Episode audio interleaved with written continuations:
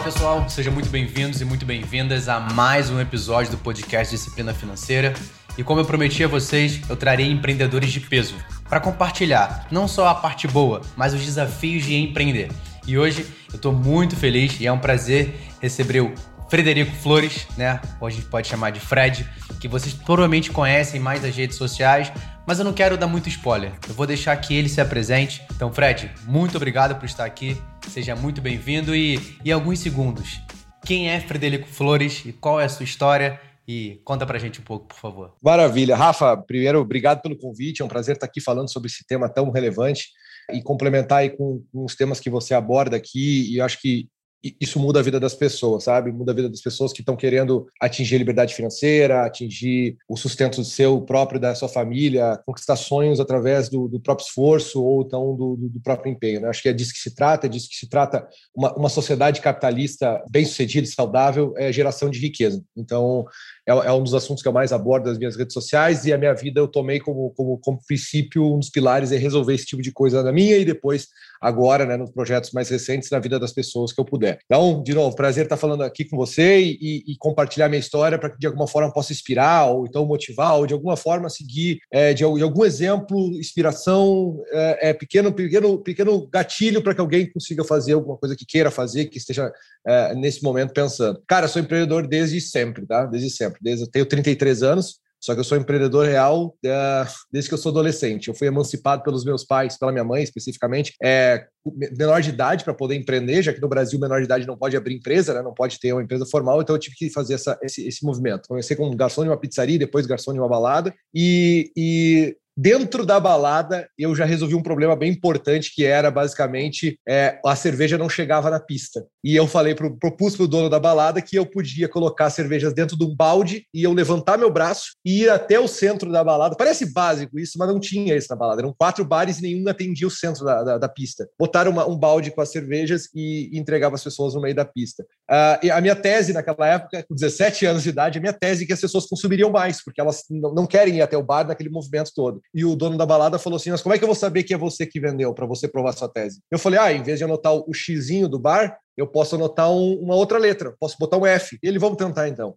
Na segunda semana, o F era o segundo bar que mais vendia da, da balada inteira. Ou seja, o F vendia mais do que três bares, com exceção de um. E eu provei minha tese de que as pessoas consumiam porque o consumo de, de, de, cerveja na balada aumentou. Então, é, esse tipo de coisa fez eu pensar assim, ó, cara, com pequenas sacadas, com pequenas ideias, eu consigo mudar o rumo, ou mudar o faturamento, ou mudar os números de um negócio. Eu quero ser empreendedor. E lá dentro tinha um DJ da balada que é, ganhava muito mais do que eu, trabalhava muito menos. Então, é, fica aquela, aquela primeira, aquele primeiro desejo do empreendedor, ele, em geral, ele vem atrelado com ganância. E, e aqui eu não estou nem. É, é, eu, embora essa palavra seja um pouco é, pejorativa, depreciada, é, ganância e medo são os maiores sentimentos de um ser humano. É os que mais movem um ser humano. Ou é medo ou é ganância. E o empreendedor, em geral, ele começa a empreender por ganância. Ele quer ter muito dinheiro, ele quer ficar rico, ele quer ter liberdade financeira. Ou algum, alguns empreendem né, por desespero, que é não tem outra opção, então eu, eu, ele usa o medo como, como força para empreender. E eu queria era, era, ganhar mais do que o DJ. Eu queria ganhar mais dinheiro, porque eu ganhava muito pouco sendo garçom e resolvendo problemas importantes veja bem. Eu não queria mais ser garçom, queria ser DJ. E eu fui estudar na internet como ser DJ, baixei um curso do, comprei um curso do eBay dos Estados Unidos para ser DJ, traduzi ele em português, falei, beleza, eu vou ser DJ. Só que aí eu queria recuperar o investimento, porque eu paguei em dólar aquele curso. Era baratinho, mas eu queria recuperar.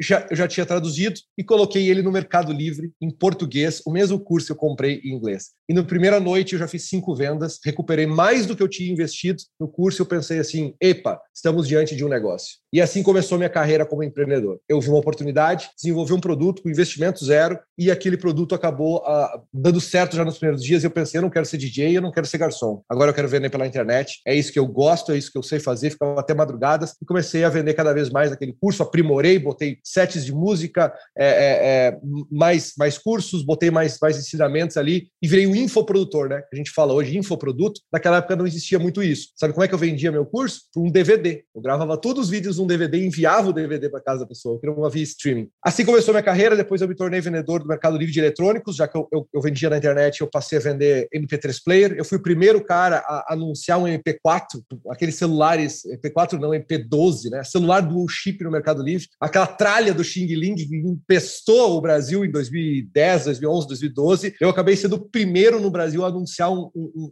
um produto daqueles no Mercado Livre, vendia demais, vendia demais. Depois eu fiz empresas de, de fiz uma, uma, agência, uma empresa de consultoria para colocar lojistas no Mercado Livre, mudou para uma empresa de software, uma plataforma de e-commerce. Aqui eu estou falando muito rápido, tá? Essa, essa passagem estou falando muito rápido. Uma, uma, uma empresa de software é, que conectava é, lojistas a marketplaces. Essa empresa cresceu muito rápido. É, em 2017, o Mercado Livre fez a aquisição dessa, dessa empresa por 36,5 milhões de reais. Eu me torno executivo do Mercado Livre. Dentro do Mercado Livre, começo a empreender de novo num outro business que a gente vai, vem a vender ele em 2017 2019, no final de 2019, pré-pandemia, de novo por um valor que me permitiria nunca mais precisar trabalhar na minha vida. E foi isso que, num primeiro momento, a tentação me fez é, querer fazer. Vou viajar o mundo. Em 2020, quando, quando eu, eu saí do Mercado Livre, que eu já estava combinando que eu ia sair do Mercado Livre no início de 2020, pré-pandemia, não existia pandemia, é, eu falei, eu vou sair, vou viajar o mundo, vou descansar, porque afinal de contas já conquistei tudo que eu tinha conquistado, tá, tá bom. E aí veio, veio a pandemia e os aeroportos do mundo inteiro fecham, e o Brasil inteiro fecha, e lockdown, e eu vou para a internet. Vou criar uma rede social para ver o que, que as pessoas estavam fazendo. E quando eu entro na internet, eu vejo a infinidade de empreendedores empreendendo na internet, criando negócio na internet, falando coisas que eu dominava, coisas do meu universo, coisas que eu sabia muito. Eu falei, e se eu, de alguma forma, pudesse contribuir com isso aqui tudo e, e criar conteúdo sobre empreendedorismo? Será que isso ia dar certo? Vamos tentar. E foi assim que começou a história do Real Empreendedor, que a gente chega já já na Scale Up, que a gente vai comentar daqui a pouco. Legal, legal. Fred, é, eu vou voltar um pouco na sua, na sua jornada, né? E uma das coisas que me chama muita atenção quando a gente fala de empreendedorismo, porque dentro de um ponto de vista, as pessoas acreditam que, primeiro, eu preciso de muito recurso para começar e tem que ser uma coisa muito gigante. Não, não, não dá. E aí você, você traz pra gente que o seu primeiro empreendimento, a forma que você viu o empreendedorismo, porque para mim Empreendedorismo é resolver problema, né? Então, aonde eu estiver, eu posso ter o meu próprio negócio, eu posso estar trabalhando para alguém. Se eu resolvo um problema, eu estou empreendendo, estou expandindo, eu estou contribuindo. E aí você basicamente criou uma coisa que todo mundo hoje vê. Quem curte uma balada, quem vai, vai agora toda vez que eu passar por alguém e ver alguém com balde, eu vou lembrar do Fred. Pô, o Fred criou isso, né? Porque se não fosse ele, a, a cerveja não chegaria na gente. Então, assim, um pequeno detalhe e aquilo não foi preciso alguém enxergar para você e falar assim: olha, faça algo melhor. Você já percebeu que tinha um problema e intuitivamente você falou: Poxa, eu posso resolver esse problema. E que talvez de forma justa ou não aquilo retornaria para você como mais recurso. Exato. Mas esse não foi o ímpeto inicial. O ímpeto foi: como eu posso contribuir? Através dessa contribuição, é aí lógico, depois você percebeu que poderia aumentar. É uma curiosidade, eu também fiz curso de DJ passei algumas vergonhas, algumas festas, mas era a forma que, com 16 anos, a gente tenta empreender. Né? Exato. Então, desde entregar panfleto no sinal até fazer festa como DJ, a gente faz o que puder fazer. Exato. Né? Então, eu me identifico muito com essa jornada. É, um ponto interessante. Eu acompanho as suas redes sociais, né? acompanho a sua história, acompanhei o lançamento do que a gente vai falar lá, já mais para frente no episódio, mas teve uma história para mim que chamou muita atenção. E quando você passa essa jornada, né, como você falou, foi uma jornada bem rápida. Você trouxe um resumão aqui pra gente. Tem uma etapa que você já comentou nas suas redes, a gente até conversou isso anteriormente, que não foi tudo mil maravilhas, né? Não foi uhum. tudo flores. Uhum. Então, aconteceu alguma coisa ali de uma das empresas que você teve um problema, que acabou não conseguindo ter o êxito que você gostaria. E eu gosto muito de trazer. Você bate nas suas redes sociais que é empreendedorismo da vida real. E no meu podcast eu sempre falo, gente, eu vou fazer o melhor para te entregar a minha vida que é o melhor que eu posso compartilhar. E dentro da nossa jornada, existem momentos que a gente não dá certo, que a gente não consegue, que vamos colocar, tem um fracasso. Eu, para mim, acredito que o nosso aperfeiçoamento vem através desses momentos. Para mim, o fracasso muitas vezes ensina mais do que o sucesso. Sem dúvida. Eu queria que você pudesse compartilhar com a gente o que, que rolou, o que aconteceu e que de ensinamento você tirou dessa etapa da sua vida? Claro, é, foram dois momentos, cara. Foram dois momentos onde eu literalmente quebrei assim e me fiz repensar toda a minha carreira, repensar tudo que eu estava fazendo, a ponto de eu cogitar assim, é, vou ir para carreira pública, vou fazer concurso e tudo mais, de verdade, assim, já que a minha família tem um background bem concurseiro, né? Bastante, muitos, muitos membros da minha família são, são servidores públicos. Nesse momento, eu, eu, eu parei e pensei, vou fazer isso da minha vida, já que eu sou formado em direito, então isso me, me, me abria portas. Né? Então, rapidamente, enquanto eu empreendia como DJ vendendo no Mercado Livre, eu me formei em direito, né? Na, na Universidade Federal em Santa Maria, lá da minha cidade. É, no final da, de 2010, mais ou menos, o Mercado Livre ele, ele, ele desligou o modelo de negócio que eu tinha antes, que era enviar produtos da China diretamente para do exterior, né? No caso, diretamente para casa do cliente. Esse modelo é chamado dropshipping, né? Onde você vende um produto, eu vendo um produto para o Rafa aqui no Mercado Livre, só que o produto não está comigo, ele está com um fornecedor fora do Brasil. O que, que eu faço é fazer essa ponte entre mandar o fornecedor enviar diretamente para casa do Rafa, mas você paga para mim e eu pago para o fornecedor e fico com uma diferença disso aí. Isso é, isso é dropshipping. E na época, né, eu comecei a fazer dropshipping lá atrás, comecei a, a na época o dropshipping era muito pouco conhecido e, e, vendia demais isso, porque a diferença de preço era realmente substancial. Você não tinha estoque, né? E em 2010, mais ou menos, o Mercado Livre mudou as políticas do site, 2009 para 2010, e ele simplesmente aboliu isso. Você não pode mais fazer dropshipping. Ele, ele, ele fez uma caça aos dropshippers, por uma razão que é a experiência é muito ruim, porque você demora a receber o produto. Então, isso acaba comprometendo a experiência de quem compra no Mercado Livre. Então, com razão, com muita razão, o Mercado Livre uh, fez um, uma caça aos dropshippers. E eu estava no meio desses dropshippers. E, e, o meu modelo de negócio, ele ruiu, ele desabou. E aí eu passei a ter que vender normalmente. Assim, normalmente o que eu digo é comprar produto no Brasil, vender produto no Brasil. Isso a margem é muito menor, a competição é muito maior, você não tem inovação, e você acaba ficando à mercê de outros fatores que eu não conseguia controlar, por inexperiência eu não conseguia controlar. E o negócio literalmente quebrou, assim, quebrou. Ele foi desligado, a gente faturava quase um milhão de reais por mês, ele foi diminuindo, diminuindo, diminuindo, diminuindo, até chegar a faturar 100 mil, 80 mil e não lucrar nada, ter prejuízo, e a gente tinha dinheiro em caixa. Só que a gente fez o seguinte, esse modelo não funciona mais, a gente precisa desligar. Então foi o primeiro momento onde eu, eu não, não que eu quebrei, esse não foi o momento onde eu quebrei, foi o momento onde eu, esse modelo não funciona mais, ele não vai para frente. A gente tentou ainda queimar a caixa para tentar resolver e não funcionou. Esse foi o primeiro momento. E a gente mudou isso daí para aquele modelo de consultoria, onde, beleza, eu não vou mais vender produto. Agora eu vou ajudar sellers que querem vender porque eu sei vender. Eu só não tinha o produto. Né? Eu tinha o produto na China, aqui no Brasil eu não tenho. Mas esses sellers têm o produto no Brasil. Eu vou ajudar eles, então, a vender mais. A gente começou. Começou a crescer, crescer, crescer. Num determinado momento, Rafa, 80% dos nossos clientes ficaram inadimplentes. Não pagaram a fatura. Pagavam todas as outras contas. Claro, pela primeira vez começou a sobrar mais dinheiro para esses caras, eles começaram a resolver os problemas pessoais. Trocar de carro, pagar contas antigas. E não pagavam a mim. Porra, o moleque fazendo negócio, sem contrato. Ah, deixa para depois esse moleque. Aí 80% não pagou no mês. No outro mês, 60% não pagou. No outro mês, 50% não pagou. E eu ficava com medo de cancelar o cliente, de, de, de parar de prestar serviço. Porque se eu parasse de prestar serviço, aí que ele desligava comigo mesmo e não pagava para trás. Inexperiência também. O que aconteceu? Aí sim a gente foi para o brejo mesmo. No final de 2012, olha só, não faz tanto tempo, né? 2012, foi ontem isso. No final de 2012, a gente estava sem caixa, mais um mês de dinheiro de operação, era o máximo que a gente tinha, a gente já não estava tirando mais salário, eu e meu sócio. Eu voltei para o Natal lá em Santa Maria para fazer com a minha família e pensei assim, ó, cara, eu vou voltar a morar em Santa Maria de novo. Comecei a olhar aluguel para morar em Santa Maria, pensei, cara, eu disse que eu ia sair daqui e nunca mais ia voltar, e agora eu estou olhando aluguel de volta para morar. Eu não vou morar com a minha mãe de novo, eu não quero me sujeitar a isso, sabe aquela, aquele sentimento orgulhoso assim do ser humano? Era horrível, foi um sentimento horrível, era um sentimento de quebra. Até que, por uma sorte, o que quer que seja, um cliente veio e, e, e, contratou um serviço com a gente para fazer uma personalização no produto dele, no serviço dele, e ele pagou 150 mil reais. À vista, Rafa. À vista, em dezembro de 2012 para janeiro de 2013, ele pagou à vista, e foi nesse momento que a gente pensou assim: ó, tá, é a hora da gente mudar esse modelo de negócio que a gente está e fazer software, porque esse cliente comprou uma solução de software para a gente. A gente pensou, vamos usar esse dinheiro agora para produzir o nosso produto que a gente vai vender. E a gente transformou aquilo num SaaS, né? numa, numa solução que a gente aluga. E aí eu digo para vocês assim, a história parece muito rápida, né? Ah, foi DJ, depois foi, foi consultor, depois abriu uma agência, depois software, depois vendeu o Mercado Livre, ficou milionário e acabou. Só que esses dois momentos me fizeram aprender muito que era é, mudar o modelo de negócio, repensar o teu modelo de negócio, ah, entender que um negócio que está dando certo, ele a qualquer momento, a qualquer momento, por uma razão ou outra, ele pode simplesmente despencar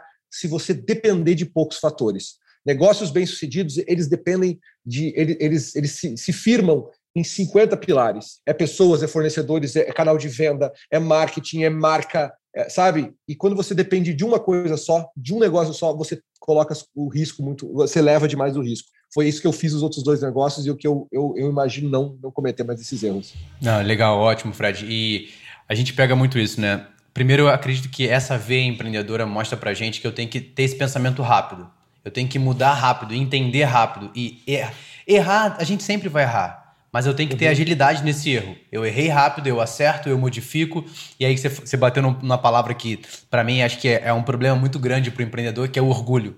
Né? É o orgulho de falar, poxa, eu demorei tanto tempo para construir isso e agora não tem mais para onde. A gente uhum. tenta manter, tenta continuar numa coisa que a gente vê que não tem mais sentido. Sim. Né? E trazer esse, poxa, tirar um pouco, perder esse orgulho e falar assim, realmente, aqui não tem mais resultado, eu preciso mudar meu modelo de negócio de forma o mais possível rápido para que eu consiga ainda continuar. E assim, é louco você falar, né?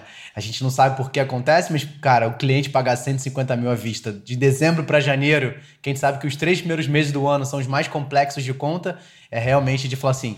Obrigado. Claro. Foi mais claro. uma chance que eu recebi. É, exatamente. claro que aquela negociação ela já acontecia seis meses, né? Pode dizer assim, ah, foi sorte, caiu do céu. Não, não, não foi sorte. A gente vinha negociando e fazendo uma proposta bacana com seis meses. Mas foi sorte de acontecer antes de quebrar. Porque se aquela proposta, aquele, aquele fechamento acontecesse em janeiro, fevereiro, a empresa teria quebrado, sem dúvida nenhuma. Você falou sobre os principais pilares do empreendedorismo, né? Do empreendedor, principalmente. É, você consegue trazer para a gente alguns? Eu sei que são muitos, claro. mas alguns para para aquela galera, assim, o meu público hoje, você que está ouvindo a gente aqui nesse episódio, é uma galera que percebeu que uma das formas de aumentar a sua capacidade de geração de riqueza, de alcançar a sua liberdade financeira, é o empreendedorismo. Né? A gente parar de ficar vendendo a nossa hora ali dentro do horário tradicional e, poxa, deixa eu construir algo que, por mais que seja um processo, não é uma coisa que, ah, vou começar hoje, amanhã eu tenho resultado. E aí a gente tem um perigo muito grande, né? Eu falo que a gente é a geração do miojo. Se não ficar pronto em três minutos, eu não quero é, mais. É. Né? Então a gente tem que entender que é um processo. Mas quais são os principais pilares que você poderia entregar para a gente aqui, para essa galera que está ouvindo nesse momento? É, assim, a palavra pilares ela permeia né, o empreendedorismo. Então tem vários. Assim. Os pilares essenciais de uma empresa seriam os departamentos principais de uma empresa. Acho que é outro tema. É, é uma coisa que eu abordo muito nas redes sociais e falo muito que é o que que eu como empreendedor preciso me preocupar na minha empresa para ela dar certo. Então existem alguns pilares que eu falo assim: você tem que se preocupar com o financeiro e a administração do teu negócio, como administrar o, o cronograma de atividades e o dinheiro. Você tem que se preocupar com as vendas e o, e o marketing, a, a, sua marca e como que você coloca dinheiro para dentro. Você precisa se preocupar com isso. Você precisa se preocupar muito com a solução, o produto né, que você está vendendo. Você tem que ter um pilar pensando nisso. Você tem que se preocupar muito com a gestão e operação, ou seja, é rotina mesmo, é dia a dia, é prazo, é meta, é resultado dia a dia. E você tem que se preocupar muito com cultura e pessoas, tá? Isso aí é, é tipo a cultura e pessoas é o que faz toda essa cola aqui ligar. Esses são os pilares de uma empresa, tá? Agora, os pilares pessoais que fazem com que um empreendedor tenha sucesso, acho que é outro tema. Eu diria o seguinte: é você fazer um misto, um misto super, super importante de você ter resiliência, resiliência, mas resiliência mesmo. Assim, a resiliência é a capacidade de você é, voltar ao seu status original tomando porrada. Basicamente é isso, é isso que vem a expressão resiliente. No mundo do empreendedorismo é, é a capacidade de você continuar, se, continuar motivado, mesmo as coisas dando errado com frequência. Isso é a capacidade essencial de empreendedor. Se você quer empreender, se você está empreendendo e você acha que se você está com um problema de aceitar derrota, fracasso, problema, treta, tudo que vai acontecer, as pedradas que você vai acontecer o tempo inteiro, você acha que não tem estômago para isso, empreender não é para você. Então você tem que ter essa capacidade de, de, de, de resiliência. Dois, você tem que usar a sua criatividade. Você tem que pensar fora da caixa. Parece um clichê falar isso, mas é, é, a pura realidade do tipo: você tem que pensar em coisas que ninguém está fazendo. Você tem que pensar em soluções que, que ninguém está pensando. Você tem que pensar em formas rápidas, acessíveis e baratas de atender o teu cliente. Isso envolve criatividade. E como é que, como é que eu tenho criatividade? A pergunta mãe é, cara, vai olhar o que os outros estão fazendo. Olhe o que outros estão fazendo, é a forma mais eficiente de você ter criatividade nessa terra. E por fim, é você tem que ter consistência naquilo que você faz. Não adianta ser resiliente por pouco tempo, não adianta ser criativo por pouco tempo. Você tem que ter consistência. Quando você une resiliência por muito tempo, de forma criativa, resolvendo soluções, você tem aí os princípios básicos de um empreendedor. Você não precisa ser inteligente. Você só de, ah, você precisa ser determinado. Cara, determinado é um pouco do resumo disso aqui, né? De com muito tempo, ficar por muito tempo é determinação, né? É, ser, ser persistente é muito da resiliência. Então é resiliência, criatividade e, por fim, consistência. Então, é, faça isso por muito tempo, de forma criativa, de forma é, inovadora e, ao mesmo tempo, adapte-se à porrada. Você está aí diante das habilidades que eu, conhecendo mais centenas de empreendedores bem-sucedidos, posso dizer, todos eles têm essas três. Todos, sem exceção. Eu, eu sempre complemento, né, e abrindo um pouco do que você estava falando, é, eu fui atleta por alguns anos, né, então dentro da, da época de competição e tudo mais, eu trouxe para dentro do mundo da, das finanças, até por isso o nome do podcast Disciplina Financeira, porque o dinheiro a gente tem que ter habilidade, conseguir gerenciar, digerir muito bem ele, mas se eu não tiver uma disciplina, e eu bato em três principais pontos, que é eu tenho que ter frequência, disciplina e propósito. E aí existe muitos clichês relacionados a propósito, não vamos abrir muito isso nesse momento, mas principalmente bate com o que você falou, porque a disciplina é simplesmente o ato de eu dizer não para mim mesmo. Eu tenho que fazer aquilo mesmo que eu não queira fazer. E a frequência é a consistência. Não é uma coisa que eu vou fazer hoje e amanhã vai estar pronto e eu não preciso fazer mais. Eu tenho que me manter ao longo desse processo. Então acho que são ferramentas primordiais. Exato, exato. Você tocou num ponto que é legal. Você teve a sua jornada, você vendeu duas empresas por mais de 70 milhões de reais e, teoricamente, você alcançou a sua liberdade financeira. Então, você poderia tomar a decisão de viajar ao mundo, que era o seu desejo. E, recentemente, você iniciou um novo projeto. E no início da nossa conversa, você falou que o empreendedor, muitas vezes, começa o negócio por ganância. Né? A gente tem a, a, a, definição, a diferença entre ambição e ganância, mas é justamente, pô, eu quero ganhar mais, eu quero melhorar minha vida, eu quero alcançar minha liberdade financeira. Teoricamente, você alcançou. Você poderia ali não teoricamente você alcançou a sua liberdade, você poderia escolher, cara, não trabalhar mais.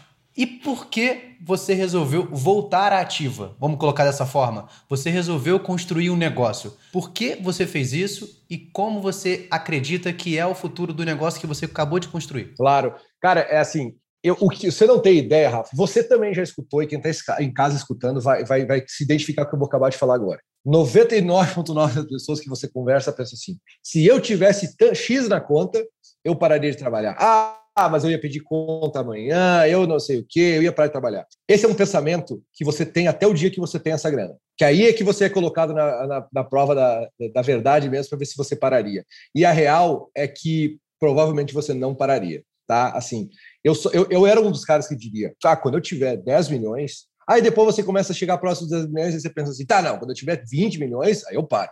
Ah, daí chega próximo dos 20 você pensa, não, não, 30, 30, 30 é o número. E aí você chega e você não acaba não parando, né? Você acaba não parando. E aí você pensa assim, ué, o que aconteceu com aquele cara que disse que ia parar e tudo mais? O ponto é que você construir negócios que gerem esse volume de dinheiro significa que você ajudou muita gente, que você resolveu o problema de muita gente, tá? Isso assim, o dinheiro não é, não é empreender, não é loteria. Você ficar rico com o seu negócio não é loteria. Significa que por muito tempo de forma consistente, criativa e resiliente, você resolveu o problema de muita gente, ajudou muitas pessoas e você foi recompensado por isso de forma financeira, né, de forma monetária. Isso que, que, que significa você atingir essa liberdade financeira, em outras palavras. E quando você conquista isso, é, você tem mais conhecimento do que quando você começou, mais energia até do que quando você começou, e você tem um tesão de ter conquistado aquilo e pensa assim, ó, beleza, eu tenho a opção de parar ou tenho a opção de continuar.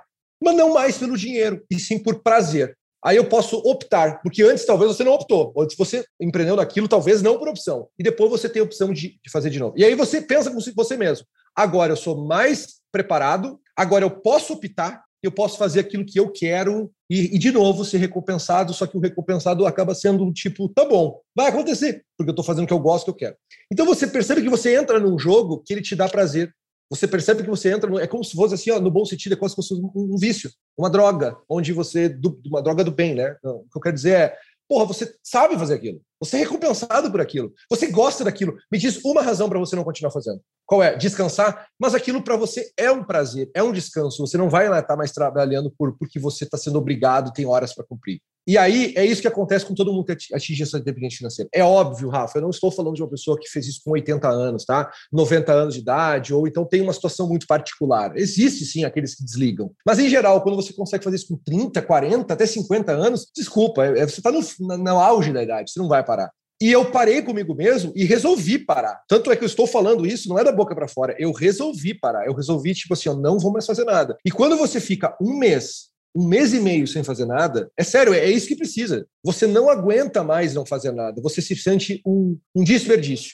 E eu acho que empreendedor bem-sucedido sabe o quanto é ruim desperdício de tempo, de dinheiro, de insumos, de qualquer coisa. E você se sente um desperdício para a sociedade. Você pensa assim: nossa, eu poderia estar fazendo muito mais, construindo muito mais, resolvendo muito mais problemas. E foi exatamente o que eu pensei quando eu, quando eu olhei para dentro de, de casa e falei assim: ó, eu vou resolver de novo. Eu tenho um problema para resolver, eu vou tentar mais uma vez. E eu já disse outras vezes, Rafa. Ah, não, esse aqui é meu último. Esse é o projeto para acabar. E eu tô falando a boca para fora, porque quando eu conseguir onde, chegar onde eu quero chegar agora nesse, eu provavelmente vou olhar para o lado e vou pensar outra coisa para resolver. Mas eu acho que é, é, é, isso que acontece na cabeça de um empreendedor que atinge é, esse, esse resultado. Porque eu, eu, penso que, como a gente falou no início, né, empreender é resolver problema. Né? E se você tem hoje mais expertise que você tinha 5, 10, 15, 20 anos atrás, você agora percebe que a sua continuidade não é mais para você. A sua continuidade é para as pessoas que estão ao seu redor, aqueles que de fato necessitam, é para uma próxima geração, né? Eu o propósito entra, que... o propósito entra forte aqui. O propósito entra forte aqui. Exatamente, assim, é, eu sempre, quando tenho o plano de conversar sobre isso, eu falo, cara, eu tô construindo meu negócio, não é para mim. O meu negócio é construído para as próximas gerações. Eu tô construindo uma consciência financeira para aqueles que vão vir depois de mim e falar assim, caramba, agora eu sei como gerenciar e eu posso passar isso à frente. Então, eu acho que esse é o ponto-chave, né, da gente empreender. Lógico, no início, pô, eu tenho que pagar a conta, eu tenho que me virar, eu tenho que dar meu jeito, mas chega um volume que você fala, pô, eu poderia, é. mas, pô, eu tô desperdiçando não a minha capacidade, mas estou desperdiçando eu poder contribuir e ajudar outras pessoas. Eu acho que esse é, é o cerne básico do empreendedor. É verdade. A gente conseguir continuar essa contribuição. Então, pegando essa, essa já o que a gente já falou, Fred, o que, que você resolveu fazer? O que, que eu resolvi né? fazer? Eu, isso, Isso. exato. Vamos lá, vamos lá. Eu tô em casa, não. Tá, eu posso ir pra Maldivas agora, mas não, eu vou resolver fazer alguma coisa. Eu vou resolver outro problema. Eu, vou resolver, eu, tô, eu, gosto de problema, eu vou resolver eles. Assim, ó. Como eu te falei, eu resolvi é, não fazer mais nada, né? Resolvi ficar um tempo, viajar e tudo mais. Maldivas, sim, tava na lista dos, dos países e tal. Eu não conheço a Maldivas ainda, mas era um dos países. O que que acontece? Eu tava em casa, Rafa, e percebi que tinha muito, mas muito empreendedor na internet ensinando como empreender, ensinando como fazer negócio. Esses caras não só estavam movimentando quantidades vultosas de dinheiro, como eu te disse, esse é, é, é, é, óbvio que isso faz parte do, do, Isso é um negócio ou não é um negócio, né? Beleza. É, isso tem tamanho para ser um negócio? Isso tem corpo para ser um negócio? Tem. Por quê? Porque esses, esses caras, essas mulheres, estavam na internet ensinando as pessoas a empreender, levantando vultosos de dinheiro, mas estavam levando várias pessoas junto com elas, influenciando várias pessoas. Elas estavam se comunicando com milhares, alguns milhões de pessoas, e eu olhando aqueles conteúdos, eu pensei assim: ó, nossa, essas pessoas estão falando coisas que nem sempre são verdadeiras. Aí por quê? Porque essas pessoas elas eram empreendedores da internet. Você entendeu? Da internet. Elas não tinham empreendido em outro lugar que não a internet. Mas peraí, 99% dos negócios do Brasil não são na internet. São negócios que utilizam a internet até para se beneficiar, mas não são na internet. Não é um infoprodutor, não é um youtuber, não é um instagramer, não é isso. E essas pessoas estavam ensinando pessoas de fora a serem empreendedores bem-sucedidos, sendo que eles nunca tinham sido empreendedores bem-sucedidos, exceto no business de tornar outros bem-sucedidos na internet. Olha que dicotomia bizarra. Exato. Paradoxo. E aí, vamos pegar uma coisa, é, uma coisa que a gente sempre escuta, né? A gente tem um empreendedor de palco uhum. e a gente tem empreendedor dos bastidores, né? Então, basicamente, a gente vê muito empreendedor de palco que conhece pouco de muito. Então, uhum. ah, eu sei muito. um pouquinho de cada coisa, mas ele não sabe a essência. Né? Então, assim, eu falo, cara, hoje eu posso falar de dinheiro porque eu já não tive dinheiro. Uhum. Eu passei, foi a minha jornada. Eu posso falar de uma empresa que tem uma estrutura, não do, talvez do nível que o Fred possa falar, mas dentro da minha capacidade, eu já tive um negócio que quebrou, eu aprendi, construí outro e continuo. E aí, eu acho que esse foi o ponto, assim, tá, tem muita gente falando merda na internet. É. Resumidamente, tem muita gente falando merda na internet que não viveu isso. Vamos entender como que de fato isso acontece. Acho que foi é. esse o pensamento, né? O resumão. Exato. Então, então, e assim, ó, não que eles não sejam empreendedores, porque são. Tá? O problema é que eles ensinam empreendedorismo de uma forma geral para todo mundo, como se todo mundo pudesse aplicar aquelas coisas para ele, e ele simplesmente tivesse ficado rico ensinando outros a fazer justamente aquilo. Tu percebe o quanto isso é, é, é contraditório e é meio paradoxal? Ou seja, você ficou rico ensinando as pessoas a fazerem aquilo, sendo que você não era rico antes de começar a ensinar aquilo. Assim, é até difícil de explicar isso aí, é até difícil de explicar. Mas o ponto é que o, a internet estava tomada por esses esses perfis. E, e, poucos eram aqueles que, de fato, é, falavam alguma coisa que fizesse muito sentido para a vida real. E, né, e aí eu pensei, essa palavra, ela, ela girava muito na minha cabeça. Real, real. Tem que ser empreendedor real, do mundo real, do mundo real, não é esse mundo, essa fantasia, não é o cara do Porsche, o cara da mansão, a, a realidade não é essa. E eu fiquei com aquilo na cabeça, e aí eu decidi, eu falei assim, e se eu, real, do jeito que sou, até direto do jeito que sou, meio até meio às vezes meio grosseiro, assim, meio, meio grosseiro que eu digo meio ríspido para falar as coisas assim, e sou às vezes, peço desculpas por quem se ofende às vezes com a forma que eu falo, mas é de uma forma bem bem genuína que eu, que eu tento fazer isso. E se eu começasse a produzir conteúdo na internet de, do dia a dia, o que eu faço, como que eu faço, como que eu penso, Como é que se constrói um negócio real mesmo? Vamos botar aqui na internet isso? E comecei de brincadeira, de brincadeira a fazer isso. Quando vê, já, já éramos 100 mil, 200 mil, 300 mil, 300 entrar lá, e eu percebi que as pessoas querem escutar isso, que as pessoas querem ver isso, que as pessoas gostam e se interessam por alguém que de fato é real e não um guru da internet que ensina que você pode ficar rico com seu celular trabalhando da sua casa e tudo mais. E, e dá para ficar rico, mas assim, é exceção exceção exceção. Então o ponto é, é, criei um perfil no Instagram e comecei com isso. Só que aí, ao meio do tempo, e aí você, aí respondendo agora, respondendo a sua pergunta, né? Fiz a introdução, mas agora eu vou responder a sua pergunta. Como que isso virou uma empresa? Como que isso virou um negócio? No meio do caminho, nessa escalada, eu percebi o seguinte, cara, é, eu preciso estruturar esse conteúdo, eu preciso organizar tudo isso que eu falo e solto aqui no Instagram todos os dias, de uma forma estruturada para que pessoas que queiram empreender de verdade, na real, seja numa hamburgueria, num restaurante, numa consultoria, num médico, num consultório, não sei o quê, não só no Instagram e no YouTube, porque, pelo amor de Deus, não é só isso que existe para empreender hoje. Eu, eu pensei, eu vou criar um, uma escola, não um curso e não um curso. Eu vou criar uma escola, um conjunto de, de cursos e de habilidades e de workshops e de mentorias para formar os melhores empreendedores do Brasil. Aqueles que estão no top 1 do Brasil. Aqueles que empreendem de fato com quem já empreendeu. E eu comecei me reunir com outros empreendedores e falei: vocês estão comigo nessa? Vocês me ajudam nesse projeto? Eu organizo o conteúdo, eu crio a escola, eu crio o nome, eu monto e vocês só compartilham o que vocês sabem. É só isso. Essa singeleza, essa simplicidade que eu preciso. É o que vocês sabem, vocês me entregam.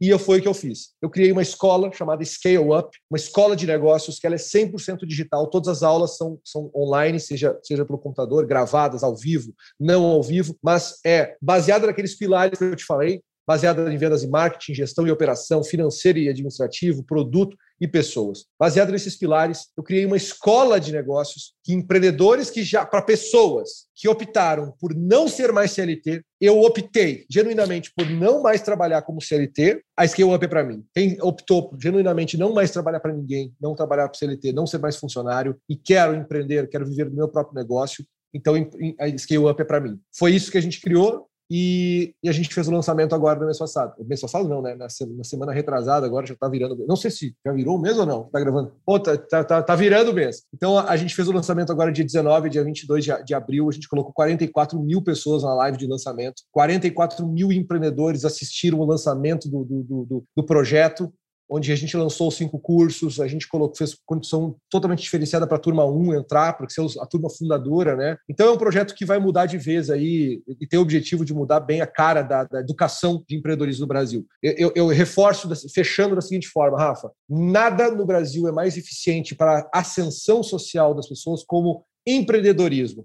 Não acontece na maioria dos países. Na maioria dos países é a educação que é o motor de ascensão social. No Brasil, a educação está em segundo lugar. Olha só que interessante. Só que quando você une, por quê? Porque a educação no Brasil ela tem um nível de qualidade mais baixo do que outros países. Mas o ponto é, no Brasil a gente tem um país muito empreendedor, muito, muito, muito. São 50 milhões de pessoas que vivem do próprio negócio ou do próprio do próprio da própria atividade, sem ser funcionário de ninguém. 52 milhões de pessoas. Isso é mais do que um quarto da, da população, praticamente um quarto da população brasileira. E nós somos, ao mesmo tempo, um dos países mais empreendedores, mas também nós somos um dos países que mais quebra negócio no mundo. Porque falta para o empreendedor justamente conhecimento de saber o que fazer. É isso. Porque quem sabe o que fazer não quebra. Empreendedores de quinta, sexta viagem não quebram. Ou quebram muito menos, né? É, o que, que a gente está querendo unir aqui? Educação com empreendedorismo. Os dois maiores motores de ascensão social no Brasil, a gente vai unir de uma forma só. Quando você consegue fazer isso, você consegue mudar a sociedade. Olha, olha que propósito lindo que a gente está criando. É para amanhã? Não, não é para amanhã. É para depois de amanhã? Não, não é para depois de amanhã. Isso aqui é para o futuro. Isso aqui a gente está construindo algo que vai durar muito tempo ainda. A gente está unindo dois motores fortes de mudança de, socia de social das pessoas. Isso é muito poderoso. Eu gosto muito dessa palavra educação, né? Porque a gente quando pega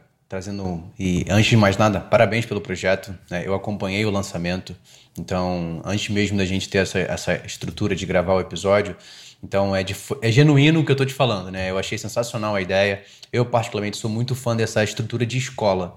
Eu acredito que a base da, nossa, da construção da nossa sociedade, não, como você falou, não para hoje, para as próximas gerações, é de fato através do empreendedorismo e da educação. Né? Então, cada um dentro do seu, da sua importância, mas é, eu que acompanho mais de perto empreendedores da vida real, né, principalmente na parte financeira, eu falo, cara, tem um negócio. Eu, às vezes eu olho assim, nossa, é sensacional, mas por você não ter uma estrutura, uma base financeira, você não consegue construir melhor. Então, eu sempre brinco que o fundamento vem antes do faturamento, né? Então, muitas vezes, ela, por não ter um fundamento, ela não consegue aumentar o faturamento. Por uma falta de educação, uma falta de informação, de alguém que ela possa olhar e olhar para um lugar e falar: caramba, ali eu posso pegar um conteúdo que não é alguém que simplesmente abriu o Instagram e falou assim: olha, eu sou empreendedor agora porque eu tenho uma página. Não que isso não possa ser construído, mas tem uma base por trás. A gente tem que entender essa base. Então, parabéns, Fred. Achei muito legal. Acompanhei o lançamento lá, achei super top. E a gente está se encaminhando para o final nesse episódio, assim, uma conversa que eu acho que vai agregar muito para quem está ouvindo a gente. E eu sempre gosto de montar uma biblioteca, né, para quem está ouvindo a gente. E queria que você compartilhasse, né, um livro ou um filme, algo que você fala assim, poxa, para a galera que está me ouvindo aqui, qual seria um conteúdo interessante dele poder dar continuidade? Não só aprender com esse episódio que já vai ensinar muito, mas assim, acabei o episódio, o que, que eu faço agora? Né, uma continuidade. É, eu acho assim, ó, é, dois livros que, que todo empreendedor deveria ler, deveria buscar, ou, ou, pelo menos ter num cantinho. Ler, assim, eu já li esses dois duas vezes, cada um, mas eu acho que pelo menos o empreendedor deveria ler o resumo desses livros ou entender mais ou menos a, a, dinâmica. É Como Fazer Amigos e Influenciar Pessoas. Ele é um clássico, ele não é nem um livro novo aqui, não é nenhuma novidade. Ele é um livro clássico, clássico, clássico, escrito há 100 anos atrás, mais ou menos. Mas o ponto é que ele fala sobre um assunto que todo empreendedor precisa dominar demais, que é a arte de se relacionar bem com pessoas, seja com amigos, funcionários, fornecedores, clientes e tudo mais. Você, se você não entender o jogo das pessoas, você não entendeu o jogo jogo, né? Você não entendeu o jogo. Então, esse é o melhor livro disparado de que fala sobre pessoas, sobre relacionamento. Ele fala muito sobre vendas, persuasão, como que você consegue transmitir ideias, compartilhar ideias e ser bem-sucedido com a tua com a tua transmissão, tá? Primeiro, primeiro livro.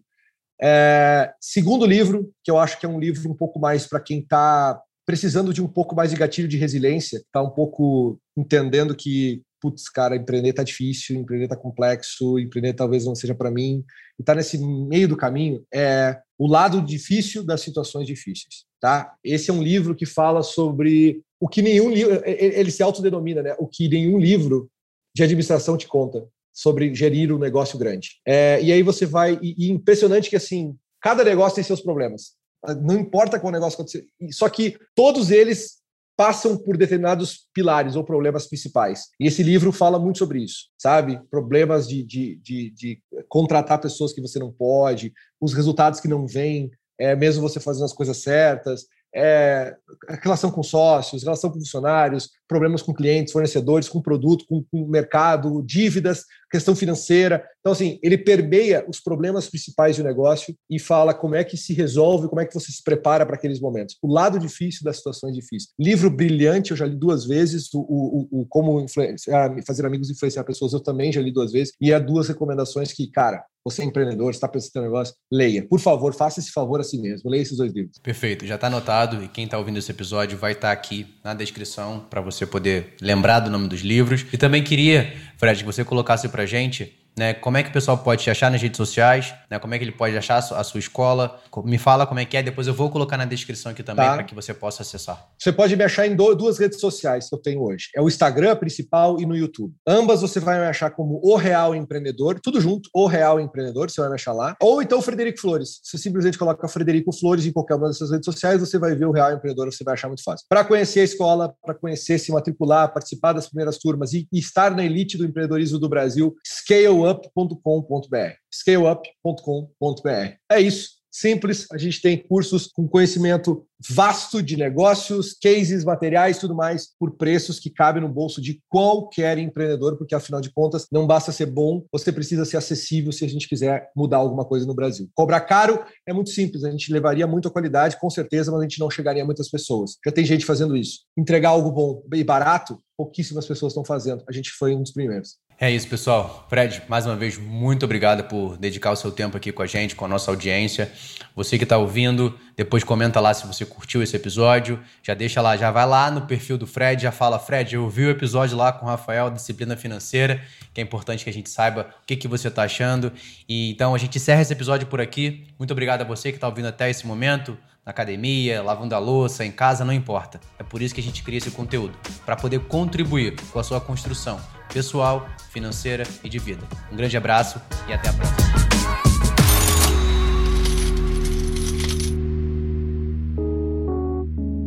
Este podcast foi editado por Felipe Mux.